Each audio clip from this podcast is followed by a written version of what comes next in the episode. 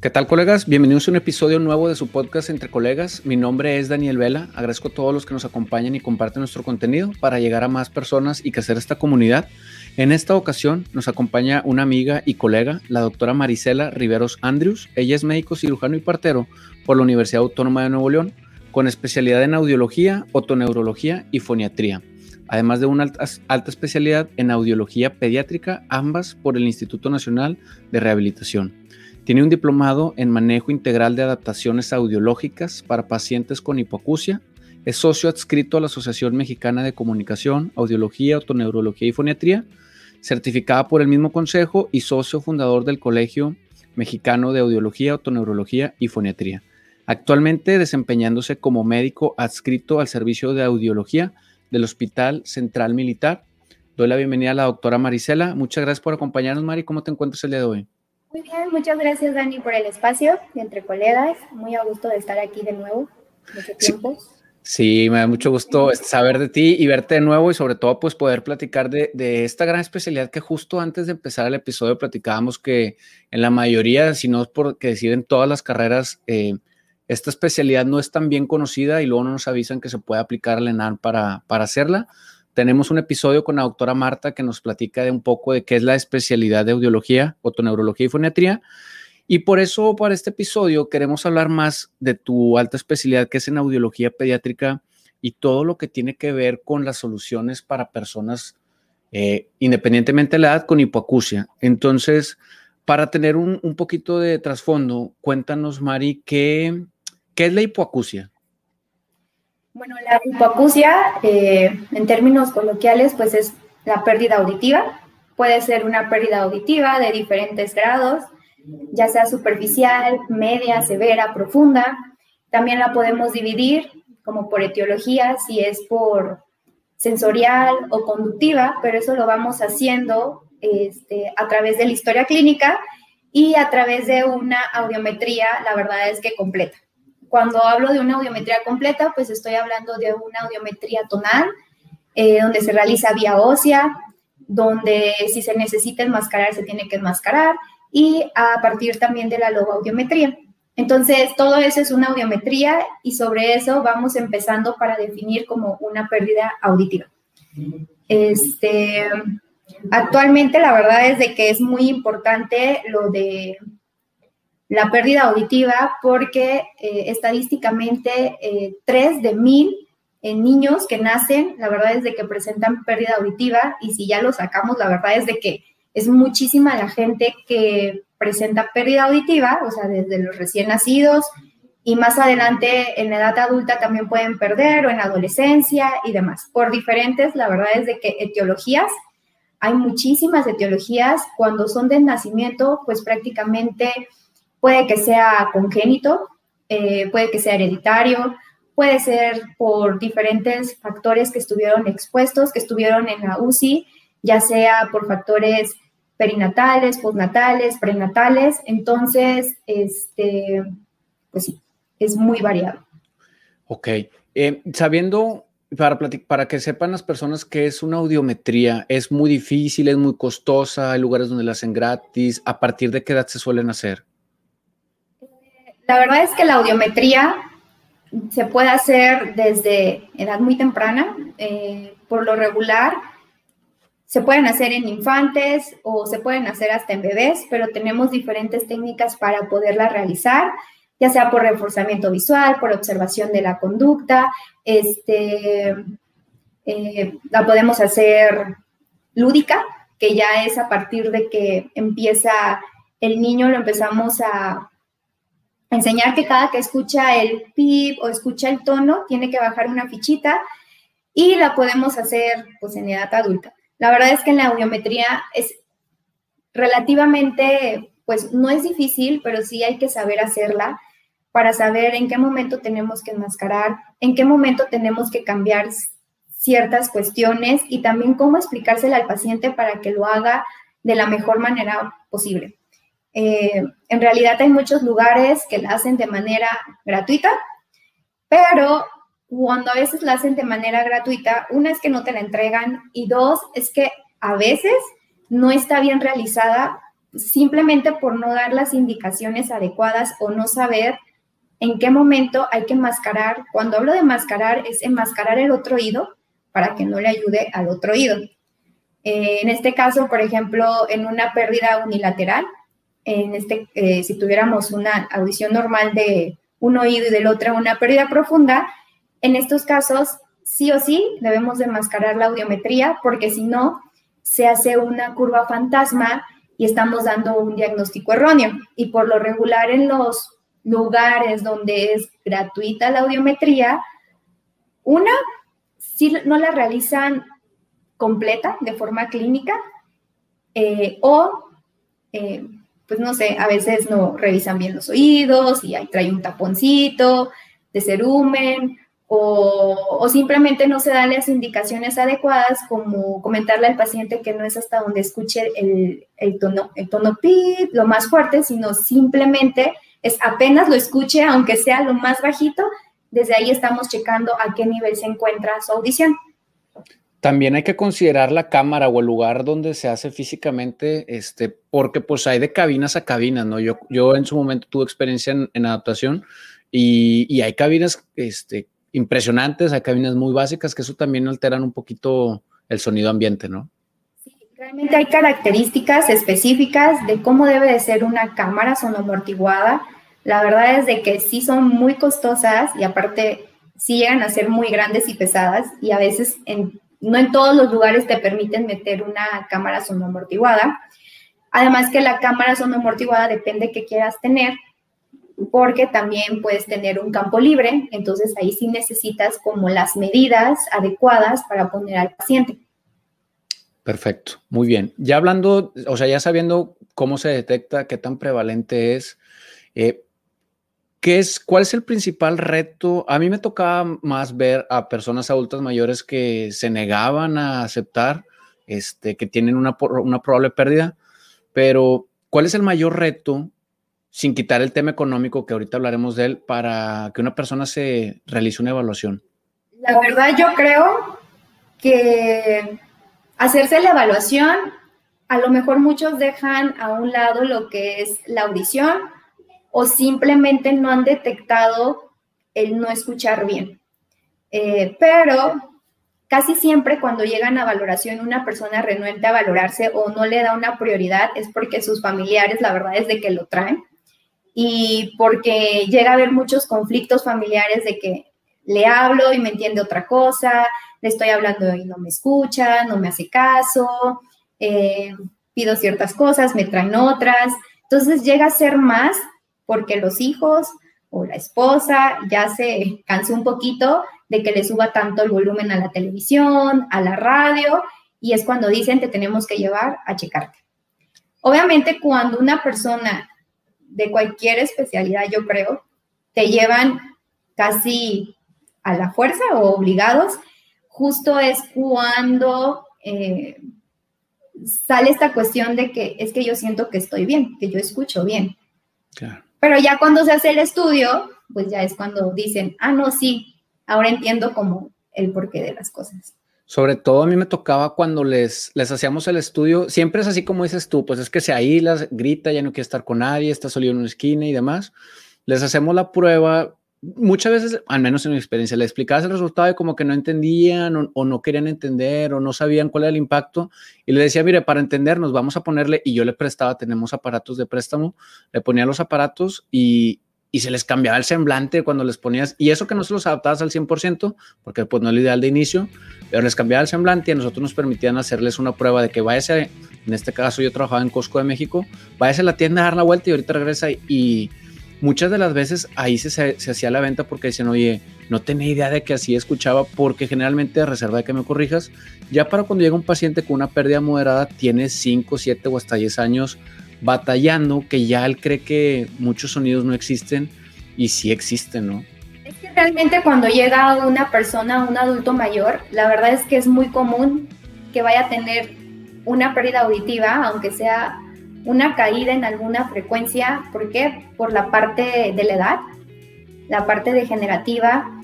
Este, También aquí entra mucho, la verdad es de que personas con patologías de base como diabetes, hipertensión, colesterol, la edad, entonces ya son factores metabólicos, vasculares, degenerativos, que muy probablemente teniendo todos estos factores, sí es como casi, pues no sé, un 70% de que sí puedan tener una pérdida auditiva. El problema es de que no saben a qué grado, porque pues también suele pasar que un oído esté mejor que el otro y pues como que no, no, no pueden ver como cuál es o los dos están tan parecidos pero un poquito más abajo el uno que el otro que también, ¿no? Se confunden un poquito, pero sí, también es esta cuestión renuente a no estoy listo para usar un aparato auditivo.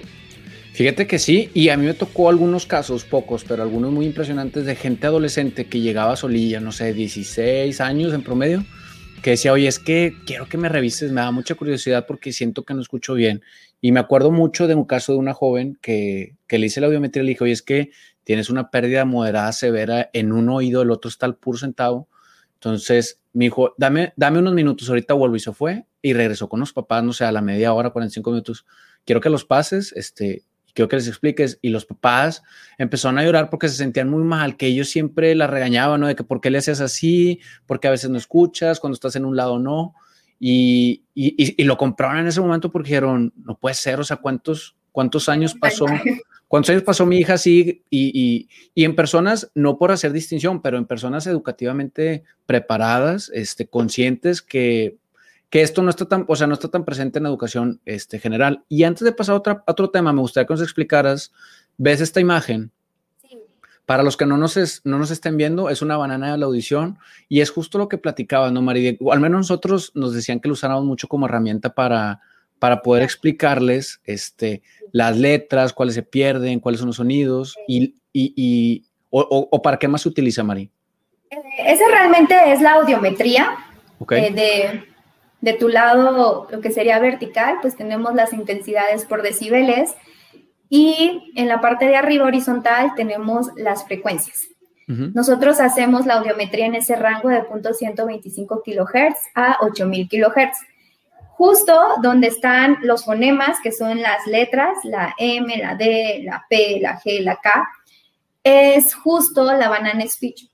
Es importante explicar esta, eh, esta cuestión, o yo al menos la verdad es que, trato de explicárselos a, los pacientes, porque realmente para adquirir el lenguaje o cuando se tiene una pérdida auditiva, ya sea moderada, severa, profunda, este, ahí sabemos a qué nivel tenemos los fonemas. Evidentemente, si tenemos una pérdida profunda y los fonemas los tenemos pues en audición normal, el paciente nunca va a adquirir lenguaje. Entonces nunca le puedes pedir que, ¿por qué no habla?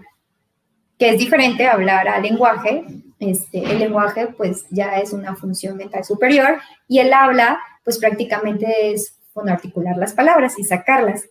Se pudiera confundir, pero en esta cuestión, este, por eso es importante, porque a veces cuando suele pasar, la verdad es de que en niños eh, escolares los que se pueden dar cuenta de una pérdida auditiva, eh, pues son los maestros. Muy probablemente eh, la paciente que tuviste no es su pérdida auditiva, pues no sé, a los 15, 16, muy probablemente la tenía desde, pues no sé, desde los 8 años, 7. Eh, la verdad es que la causa sería complicada saber el por qué, porque no se atendió como a tiempo o no se dieron cuenta los papás o no se dieron cuenta en la escuela. Y este, pero en este caso, por ejemplo, si ella dejara de pronunciar, no sé, la S, simplemente es porque no la está percibiendo, o sea, no la está escuchando porque pues ahí no está su pérdida auditiva, no tiene una pérdida auditiva de audición normal. Entonces, por eso sí es muy importante justo esto, este, si llega a tener una pérdida auditiva y más en niños, tratar de llevar o acercar lo más que se pueda a audición normal, porque justo es esta parte de que puedan adquirir el lenguaje. Por, hay que recordar que un paciente o quien sea este, con hipoacusia severa, moderada, profunda, realmente el término sordomudo está mal empleado y de hecho ya no se utiliza. No es que el paciente no tenga cuerdas vocales, el paciente tiene cuerdas vocales para poder fonar. Simplemente no está en nivel de la audición adecuada donde puede escuchar los fonemas y poder hablar o, tener el lenguaje. Nunca había sabido eso, así que pues ya aprendimos de cajón algo. Este, muchas gracias, Mari. Y pasemos justo a este tema que a mí me llama, me llama mucho la atención, que es un tema en el cual pues a mí no me tocó prepararme porque es, es algo ya de alta especialidad. ¿Qué son los implantes cocleares, Mari? ¿Quién se puede beneficiar de ellos? Realmente no es algo tan tan viejo, o sea, yo creo que en 1972 fue el primer implante coclear que se puso a nivel mundial. A partir de 1990 este, fue el primer implante coclear que se puso en edad pediátrica y eh, todo esto está aprobado por la FDA.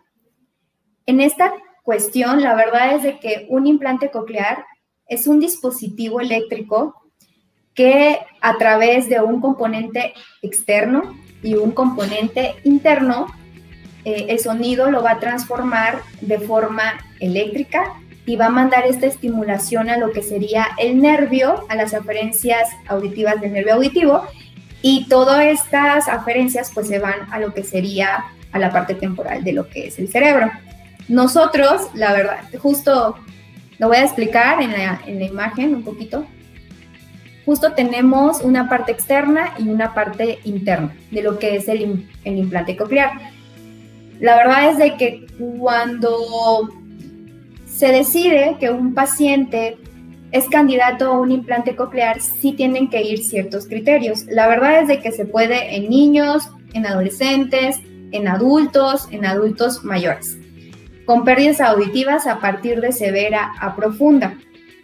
En este caso, cuando es en un niño, eh, la FDA ya aprobó colocarlo antes de los 12 meses, de 9 a 12 meses, y eh, hay protocolos, la verdad es de que hay protocolos donde te indican como el límite de la edad para colocar lo que sería el implante coclear, por la cuestión de que el implante coclear tiene dos éxitos. Uno es el éxito auditivo, de que sí nos va a llevar a tener de alguna forma una audición normal y la otra es la parte cognitiva de poder adquirir el lenguaje. Entonces, en este caso, sí es algo complicado porque el implante como es un dispositivo eléctrico, a lo mejor muchos piensan que ya teniendo esto es como recobrar, recobrar la audición a como se encontraba anteriormente, pero pues no, como es un dispositivo eléctrico, realmente como se procesa el sonido va a ser de forma eléctrica. En cuestión, por ejemplo, de un adulto poslingüístico que perdió la audición, tuvo una súbita, no la pudo recuperar, o tuvo o tiene una enfermedad de base inmunológica y progresivamente fue bajando su audición, pero sí tiene lenguaje, y ya un auxiliar auditivo no te da la ganancia que te debe de dar para llevarte a una audición relativamente normal es justo cuando se puede indicar el implante coclear. Pero a veces lo que digo, sí se explica, pero a veces el paciente como que no, no llega a ser tan explícito o no llegan a como entender hacia dónde o qué tanto puede abarcar el implante coclear, porque como sabemos, el implante eh, en la cóclea va la cadena de electrodos, que es la parte interna, y lo que se va a estimular para llevar como esa estimulación al nervio auditivo, obviamente no es un procesamiento de la señal auditiva de forma fisiológica o normal, es, es eléctrica. Entonces, suelen escuchar como robótico, como metálico. Muchos hablan que es como las ardillitas o como Mickey Minnie Mouse. Y en el momento que se pone el implante y se hace el encendido, por lo regular se quedan de que no, porque se distorsiona tanto el sonido, porque el cerebro tiene que aprender a escuchar de nuevo de esta forma, que cuesta un poquito más de trabajo en los adultos, que pues en un niño o un bebé que nunca ha escuchado el sonido y esa es su única forma de escuchar. Entonces él ya no puede comparar qué era como lo fisiológico, lo normal, a, esta cuestión. Pero pues en general es eso, ¿no? Es un dispositivo eléctrico, consta de dos partes. Justo la parte que se encuentra ahí es la parte externa. Eh, ahí tiene el procesador, el cable, la antena y le falta la pila. Pero para poder hacer esto eh, antes o cuando se hace la activación o todos esos videos que se ven en, redes sociales de que el niño ríe, de que sonríe y demás, la verdad es de que en la práctica nunca me ha tocado que pase eso. Por lo regular, cuando se hace un encendido, que es después del quirófano, o sea, de que, de que el, el primer paso a poner un implante coclear es tener al candidato adecuado, ya que tenemos al paciente adecuado, el candidato adecuado, justo eh, entramos, se entra quirófano. En el quirófano, ¿quiénes entran?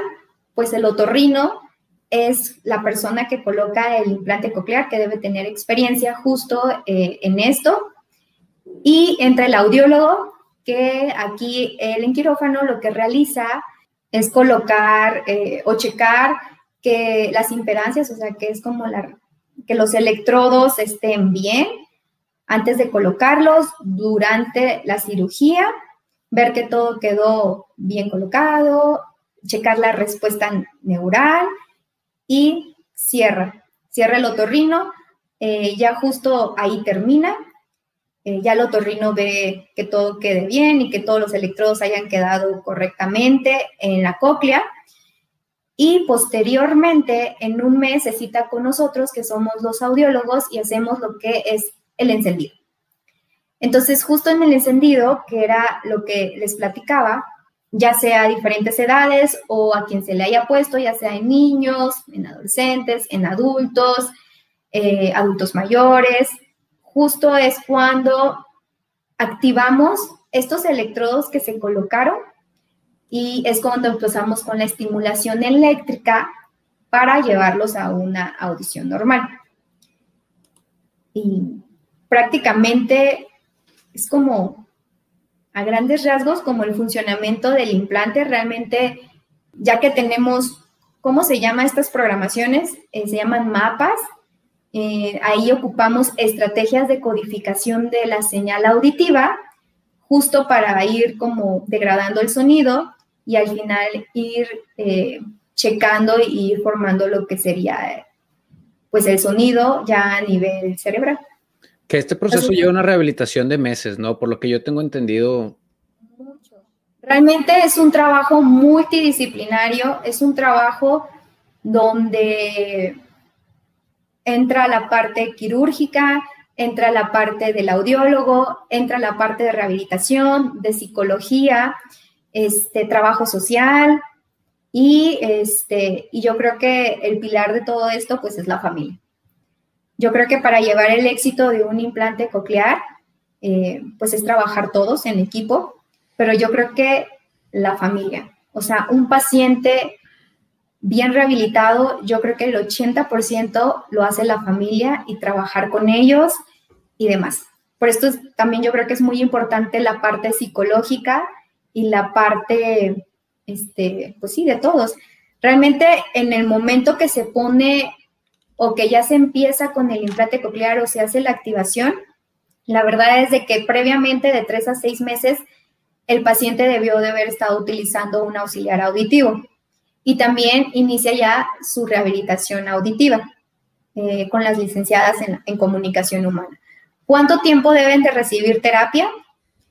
La verdad es de que tampoco es hasta que ya empiecen a obtener el lenguaje, la verdad es de que esto puede ser por mucho tiempo, y no creas que es un año, dos años, pueden ser 15 años de terapia donde tienen que ir constantemente todos los días. Por eso yo creo que el gran trabajo, pues es de la familia, que se pongan como a trabajar, ¿no? Con los niños.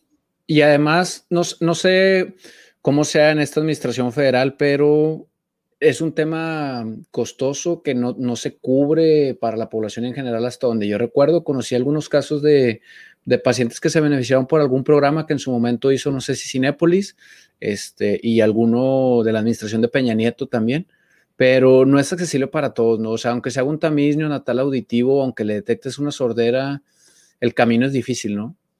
Lamentablemente, el tamiz auditivo debería de ser obligatorio, como el metabólico, y no lo es.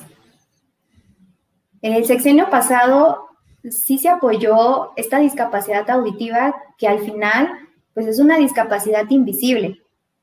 Entonces, esto es preocupante porque eh, en cualquier lado que tú vas hay rampas, eh, está la opción para los que no pueden ver, pero como el paciente que no escucha prácticamente lo ves físicamente normal, no existe la forma de poderla apoyar. O sea, sí sería muy importante continuar con esto de la discapacidad auditiva. Yo por eso digo que es como la discapacidad invisible. O sea, puede que no se den cuenta que realmente la persona no esté escuchando. Y sí, este sexenio, la verdad es de que desconozco qué, qué campaña se esté apoyando, pero realmente es demasiado costoso y la verdad es de que a mí que realmente me gusta mucho el implante coclear, veo y trabajé en una empresa que justo se encargaba de ver las garantías, de cambiar las cuestiones de, pues sí, de los procesadores, de todo, si se descompone, es demasiado costoso. Aproximadamente, y no sé, la verdad, pero un implante, yo creo que en forma privada, uno, yo creo que está en medio millón. Sí, más o menos eso ronda. Al menos esa persona, las dos personas que yo supe, estaban entre 500 y 600 mil pesos. No, nada más el proceso, porque falta toda la rehabilitación que ya mencionaste. Sí, entonces, la verdad es de que en los institutos, bueno, justo por la pandemia, la verdad yo creo que sí no, no se pudo implantar tanto como previamente se, se estaba haciendo. Yo creo que aproximadamente, y es como a lo mejor, se realizan 300 implantes al año pero este, anteriormente con la cuestión del seguro popular sí se estaban realizando lo que eran las donaciones del equipo y, por ejemplo, en el Instituto Nacional de Rehabilitación entras a un programa donde te evalúan y ahí, este, ahí mismo, la verdad es de que está increíble el área de terapia. Entonces, sí llegan a como a pasar a nivel cero y se les da la terapia, ¿no? Lo que a veces dicen o, les proponían a los pacientes foráneos es que prácticamente se tenían que mudar. O sea, dejar su ciudad de origen para poder llevar la terapia, porque esa es otra cuestión. Además de que no existen muchos audiólogos que se dediquen a implante coclear, también no hay tantas terapeutas que se dediquen a la terapia auditiva verbal. Y en provincia, yo creo que. En provincia. Más sí. y yo, perdón, pero bueno, eh, pero vaya, me, me, me, me di a entender. Pero bueno, muchos se quedan aquí y la verdad es que es muy difícil. Eh, eh, todo este de llevar la terapia, de seguir sus programaciones, de trabajar en casa. aquí hay muchas escuelas en la Ciudad de México, la verdad es de que, que se dedican justo a esto, que cabe aclarar que todos los niños implantados aparte de que pueden ir cinco horas al día de lunes a viernes a terapia como escuela, eso no significa que tengan su escuela curricular, o sea, primaria, secundaria, preescolar. Aparte, en las tardes, ellos tienen que ir a su escuela. Entonces, es muy cansado para los niños estar todo el día, en la, mañana en terapia y en la, y en la tarde, pues, la escuela normal, ¿no? Pero sí, es muy caro. Es muy caro, la verdad es que yo creo que sí es algo que se debe de pensar, porque aparte es algo que van a tener toda su vida. Pero supongo, no sé cuál es tu experiencia, pero que conforme pasan el tiempo, los niños que ya se transforman en adultos, no sé, me imagino que deberían, estar agradecidos un poco por el tema de, de, tener los cinco sentidos, este, a la contraparte de haber tenido sordera. No sé si te ha tocado ver como opiniones de, de alguien que ha dicho, no, la verdad, yo hubiera preferido tener mi infancia normal, si se puede decir, haber estado, como dices tú, tantas horas metido en esto, ¿no? No, yo creo que vale la pena. ¿Verdad? Sí, ok. No, el implante, sí, te devuelve la audición, te devuelve un sentido. Este, yo la verdad es que estoy muy, muy a favor del implante, muy, muy a favor. A lo mejor a mí lo que me puede pesar un poquito es la cuestión justo la económica, que es algo muy caro. Y cuando se descompone algo y hay que cambiar algo, suele pasar que no tienen el recurso para cambiarlo y el paciente se queda sin escuchar. Y cómo se sienten los papás de no poderle cambiar eso a sus hijos. Pero cuando digo que las piezas son muy caras,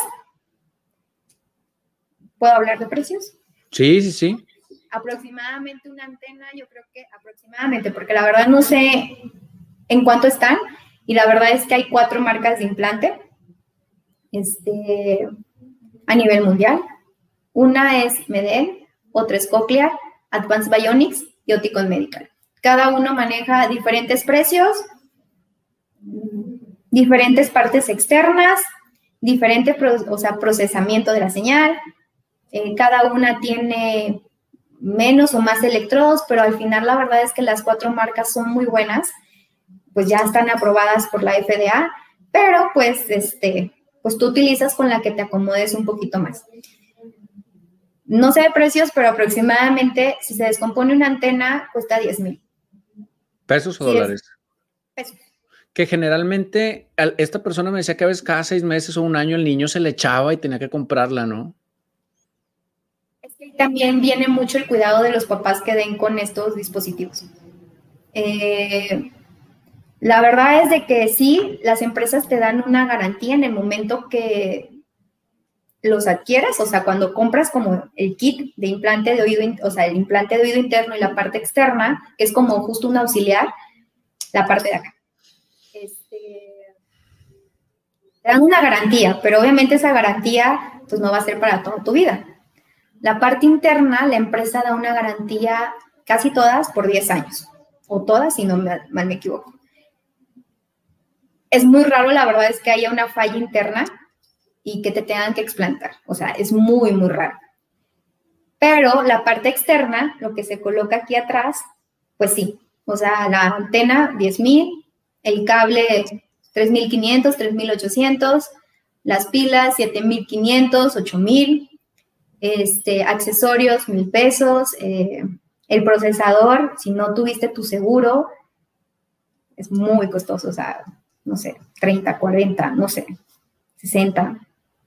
Y si se te das o sea, y si se te descompone mucho o no lo cuidan como debe de ser el mantenimiento adecuado, sí, está.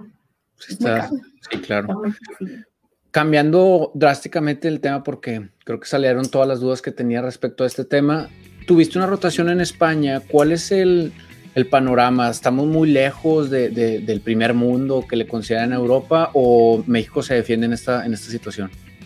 Creo que México se defiende. La verdad es de que la especialidad, eh, como no sé si les comentó Marta eh, eh, en la entrevista que estuvo con ustedes, realmente en México y en Alemania tenemos que ser médicos para ser audiólogos. En la demás parte del mundo son, no sé, fonaudiólogos, este, es como una carrera, ¿no? En el caso de España, la verdad es de que no existe audiología de forma médica. Entonces, en el momento que llegamos, me fui con, con otra amiga a la rotación, la verdad es de que evidentemente le introducen al servicio de otorrino y pues otorrino la verdad es de que pues es quirúrgico. Entonces prácticamente aquí quienes aprendieron o trataron de hacer como las cuestiones de audiometría, de ver pacientes y demás, pues sí, eran enfermeras y pues la verdad es de que tampoco tenían muy bien las bases porque la verdad es de que pues sí se requiere que te expliquen o ver muchos pacientes. Y sí, o sea, la verdad es de que también en mi rotación tengo que decir que no era en un hospital tan grande o que se encargara justo de implante coclear. Pero la verdad es de que sí hubieron otros estudios que hacemos nosotros, o sea, como los potenciales, este, la BNG, el videohit, o sea, cosas otoneurológicas y aparte audiológicas. Y la verdad es de que considero que México está muy bien. La gran diferencia, y yo creo que ahí entra mucho la diferencia entre España y México, es que ahí el sistema de salud, niño que tenga pérdida auditiva o persona que necesite un implante, te lo da. Y te lo da de los dos oídos. Pues, ¿cómo le compites a eso, Mari? Entonces, pero lamentablemente también en Latinoamérica, que yo creo que la verdad es de que están muy, muy bien, muy bien en, cuestión de la audición, otoneurología y foniatría. De hecho, yo creo que están muy, son excelentes. También hay el sistema de salud en Brasil y les dan el implante. Y no solamente eso, un implante no solo es ponerlo y ya. Va a llegar un momento en que no van a ver las refacciones del procesador y demás, y tienen que actualizarse, así como los celulares, ¿no? Ya no se me actualiza, ya no puedo hacer más, tengo que comprar otro celular. Justo así pasa con la parte externa del procesador. También eso se lo dan. O sea, les dan las actualizaciones que también tienen un costo pues más de 200 mil, ¿sí? 250 mil, no sé. Entonces, justo es la desventaja en México, es que si te lo dan, si es que llegas a ser candidato, pero te lo dan y te dicen, pero ya te dimos. Claro. Y en los demás países, ajá, en los demás países te lo cambian. Justo me tocó una, llegó a la empresa un, un extranjero, un americano, o sea, y a ellos, por ejemplo, cuando se implantan de un oído, les dan su procesador, o sea, en la activación su procesador, y aparte les dan uno de repuesto por si se descompone, ellos pueden sacar su procesador y ponerse el otro. Eso no pasa en México. O sea, en México se te descompone, lo tienes que mandar este, a la casa comercial y te lo van a regresar. Pero el paciente, la verdad es que se va a quedar sin escuchar todo ese tiempo. Claro. Sí, yo creo que pues, esa es la desventaja. Ahí tienen tarea pendiente los del colegio para ponerse, ustedes que tienen los diputados y, este, y senadores cerquita, porque es injusto, ¿no? Es injusto que un, que un ciudadano llegue al mundo con esa discapacidad, la cual no pidió ni le tocó, o sea, le tocó simplemente y, sería como dices tú, lo justo, pues que te ayudaran a tener tus cinco sentidos como todo ciudadano sin tener un costo agregado y, considerando, pues no es un, costo que pues prácticamente casi nadie podría con él. Entonces, pues tienen tarea los del colegio. Eh, me aparece dentro de tu currículum como socia eh, fundadora del colegio. ¿Cómo, ¿Cómo surge esto? ¿Cómo se ponen de acuerdo? ¿Y, cómo es este gran paso de iniciar un colegio? Mira, eh, ahí sí, la verdad no me siento como, en, como experta. La verdad es de que lo del colegio justo fue cuando salí en la alta y estuve trabajando justo en lo del implante. Yo creo que fue en el 2019 o no sé. Y justo nos estábamos formando, la verdad es de que por áreas, por comités, porque hubieron ciertas situaciones de que la verdad es que como en México sí somos médicos para realizar lo de la especialidad audiología, justo se estaba viendo que, eh, por ejemplo, eh, pues es que aquí se necesita tener como la carrera para ejercer la audiología. Entonces, justo hicieron este colegio para poder, de que, a el implante coclear lo debe de haber un médico especialista y que pues también sepa ver lo del implante, no cualquier persona pueda tener acceso como a, pues, a los temas de programación, también en cuestiones de, la verdad es de que de auxiliar auditivo, pues también justo es lo que están viendo, pero como empezó lo de la pandemia, la verdad es de que no, no ha habido otra sesión, pero solo hemos tenido una. Y justo fue para ponernos de acuerdo, cada quien decidió como en su afinidad de área, ¿no? Foniatría, este, otoneurología, patología del lenguaje y justo audiología. y en audiología pues sí, se, hizo lo del comité de auxiliares auditivos y de implante coclear, ¿no? Pues qué bueno. Pero la verdad... Es bueno porque hay que unificar, o sea, como bien lo acabas de decir, o sea, empezar a tener un consenso, unificar y mejorar el gremio y, y, pues todos los procesos también legales que hay detrás, ¿no? Hubieron ahí ciertos problemas, o sea, la verdad es de que, pues, pero yo también creo que es como las especialidades, ¿no? O sea, como que, pues, uno hizo una especialidad, pero pues, pues no se hicieron otra cosa y también hacen lo mismo que esta persona, que yo creo que pasa en todas las especialidades. Entonces, pero nosotros no teníamos lo que es el colegio. Entonces, apenas estamos como en camino a eso. Perfecto. Mari, de las últimas preguntas, ¿qué se siente trabajar en un hospital militar? Pues, en particular a mí me gusta mucho. Eh, sí, o sea, lo que más, o el motivo del por qué decidí, sí, aceptar el Hospital Central Militar, es porque la verdad, en cuestión de implante, tienen todo. O sea, tienen las cuatro marcas, eh, los pacientes, la verdad es de que económicamente los apoyan demasiado. Entonces, el equipo que tienen, la verdad es de que está súper equipada la área, o sea, el área. Y eh, la verdad es que afortunadamente eh, no me ha ido mal, o sea, la verdad es de que son muy amables y pues ya, lo que menos sufro es justo en ver a los pacientes de implante que no puedan, como en otros hospitales, aquí ya no. O sea. Ya no sufres, ya no sufres ya no sufro, la verdad. Mari, ¿algo más que se me haya escapado este, del episodio? ¿Algo más que nos quisieras decir?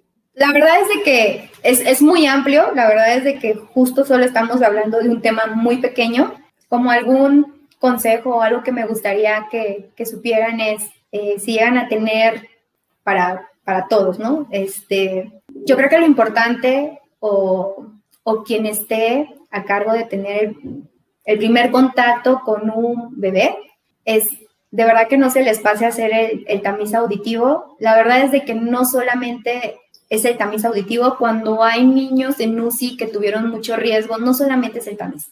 Hay que complementarlo con potenciales auditivos de talla cerebral y con emisiones. O sea, nunca dejar de complementar una valoración eh, audiológica como debe de ser, porque se van muchos diagnósticos y justo ya es cuando llegan a los dos años y no hablan.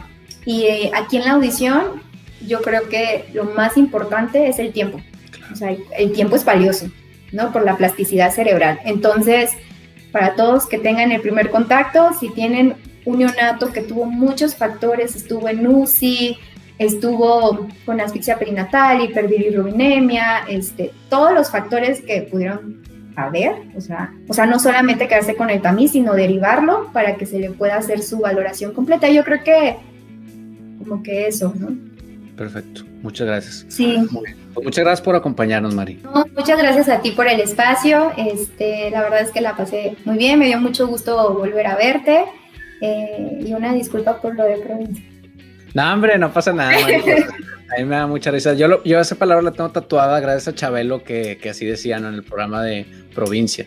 Este, por eso me da mucha risa la palabra, pero pues no pasa nada, no creo que sea algo despectivo.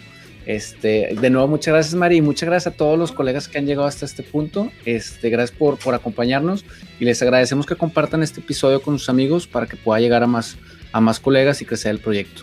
Hemos llegado hasta aquí, nos vemos la próxima semana a seguir viviendo nuestra misión.